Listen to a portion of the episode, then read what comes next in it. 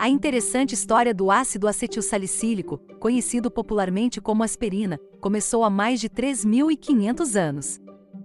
O nome aspirina deriva de Spiraea, um gênero botânico cujas espécies mais conhecidas são buquê de noiva, barba de bode e paineira. Mil anos depois, Hipócrates, o pai da medicina, prescrevia sucos da casca do salgueiro para aliviar as dores do parto e diminuir a febre, além de recomendar o uso tópico de suas folhas como antisséptico nos cuidados pós-parto e a casca do álamo para várias doenças dos olhos.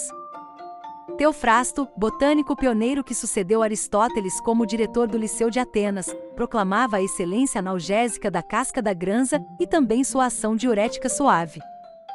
Somente centenas de anos mais tarde é que se deu o nome de salicilato a esta substância presente nestas infusões e capaz de aliviar dores e febre.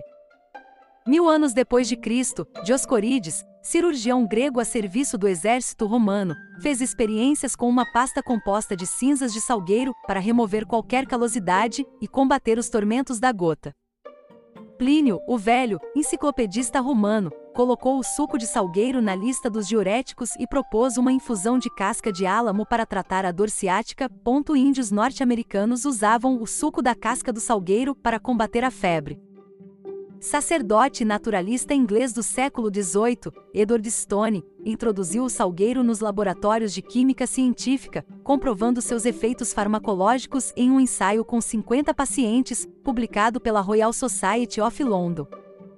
Em 1874, o professor de química Hermann Kolbe, da Universidade de Leipzig, Alemanha, publicou no Journal für Praktische Chemie um artigo sobre um processo econômico para a produção sintética do ácido salicílico.